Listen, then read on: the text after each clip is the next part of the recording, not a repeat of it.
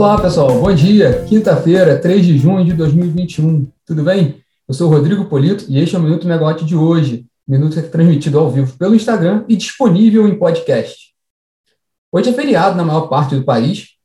Apenas alguns estados, como Piauí, Paraíba e algumas capitais, como São Paulo e Vitória, estão com, com o dia normal porque anteciparam o feriado devido àquelas questões de isolamento social, da Covid-19. Por esse motivo, o dia está mais tranquilo hoje, sem, sem temas relevantes na agenda do dia, né, ao longo do dia. Aqui hoje nós vamos falar sobre a carga de energia, porque o, o Operador Nacional do Sistema Elétrico já fez a revisão do PMO dessa semana, do PMO de junho, e houve um aumento grande ali de, de previsão de carga para esse mês. Também vamos falar um pouco sobre, atualizar um pouco a discussão sobre a crise hídrica. Teve uma, mais uma entrevista do ministro, dessa vez para a Folha de São Paulo, o ministro Bento Albuquerque, e também a gente teve nosso webinar ontem sobre esse tema aqui na Megawatt. E vamos falar também na área de petróleo sobre o, o leilão do excedente da seção onerosa, cujo pré-edital e o contrato, e a minuta do contrato de, de partilha, né, do contrato do, do, das áreas foram colocadas para consulta pública e o leilão está marcado para 17 de dezembro desse ano. Vamos lá, vamos começar pela carga, né?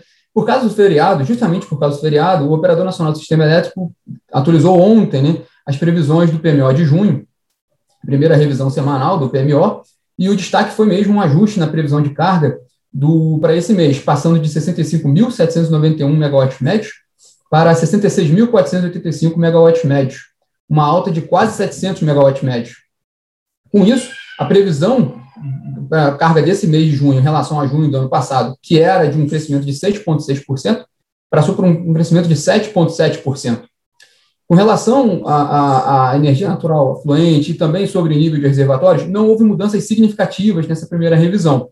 É, principalmente se a gente pegar o, o subsistema Sudeste Centro-Oeste, que é o principal do país, a, a ENA ficou praticamente em linha, caiu um pouquinho, de 63% para 62% da média de longo termo, enquanto a perspectiva de, de nível de, de, armazenamento nos reservatórios das duas regiões permanece igual, na casa de 28,9%. Em entrevista publicada hoje na Folha de São Paulo, o ministro de Minas e Energia, Bento Albuquerque, é, voltou a afirmar que não vê, apesar desse baixo nível que a gente acabou de mencionar, do, do nível de reservatórios, o ministro reforçou nessa entrevista para a Folha de São Paulo que não prevê, não trabalha com a possibilidade de racionamento de energia neste ano.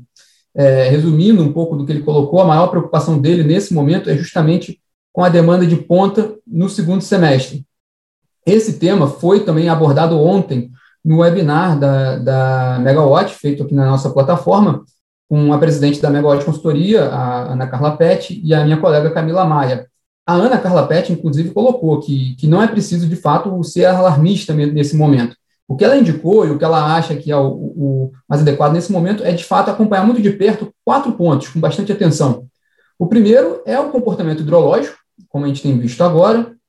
O segundo é a carga, justamente a gente viu mais esse, esse ajuste agora do ONS, a gente viu um, um, primeiro trimestre de PIB muito forte, né, e, e também uma expectativa de PIB maior agora para 2021, então isso também tem uma influência na carga. A disponibilidade térmica, que é fundamental para justamente para complementar a geração hídrica nesse período seco, então, e a geração das fontes eólicas, solares e a biomassa, que não são simulados nos modelos opera, do Operador Nacional do Sistema Elétrico. Então, esses são os quatro principais pontos de atenção que a presidente da Megawatt Consultoria sugere que seja acompanhado mais de perto, né, um, um, para, para o acompanhamento.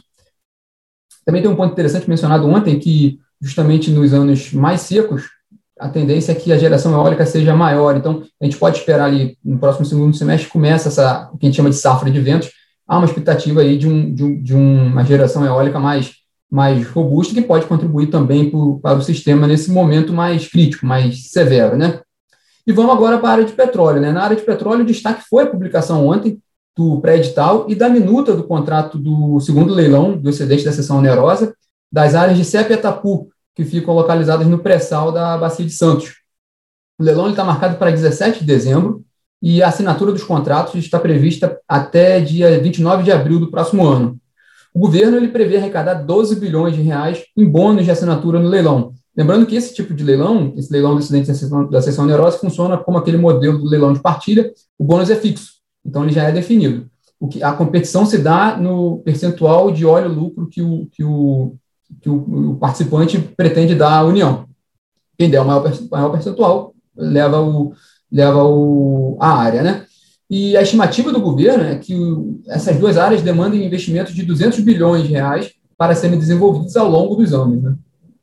É, esses documentos do, do, do, relativos aos leilões da seção onerosa eles vão estar disponíveis para consulta pública até 28 de junho. Inclusive, a ANP, a Agência Nacional do Petróleo, ela pretende fazer uma audiência pública no dia 7 de julho por videoconferência, vai ser de forma remota, né? É, um dado interessante que a gente comentava um pouco também, até um pouco no início do ano, sobre preocupações com relação a leilões esse ano, era o preço do petróleo, que é um termômetro importante ali e também influencia um pouco na decisão das, das grandes companhias, né? Até por causa de questão de caixa, né? E um, um dado interessante é que o petróleo continua, continua forte, mais um dia com força, né? Hoje de manhã a gente viu, tava, o Brent estava na casa de 71 dólares o barril ainda, então é um número relevante, né? Número interessante para, para, para as petroleiras. É, bom, fechando aqui o, o, o, dia, né, não é só porque é feriado que a gente não vai ter programação na Megawatt. Às 13 horas a gente tem o Comunidade Megawatt aqui no Instagram, com a Lubom Flair, especialista em energia da Megawatt Consultoria, conversando com a Fernanda Delgado, que é professora e pesquisadora da FGV, FGV Energia. Vai ser às 13 horas aqui no Instagram da Megawatt. E antes de terminar, queria só fazer também uma correção sobre um comentário que eu fiz ontem é, so, a gente estava falando justamente sobre PIB, né, e previsão de, de, de crescimento do PIB para esse ano. Eu havia mencionado que a previsão de PIB para 2021, no boletim Focus, havia sido ajustada de 3,2 para 3,52. Né? Só que esse, esse ajuste tinha sido já na semana passada. O boletim Focus dessa semana, ele, ele ajuste de 3,52% para 3,96% de crescimento do PIB em 2021. Bom, pessoal, esses foram os destaques de hoje.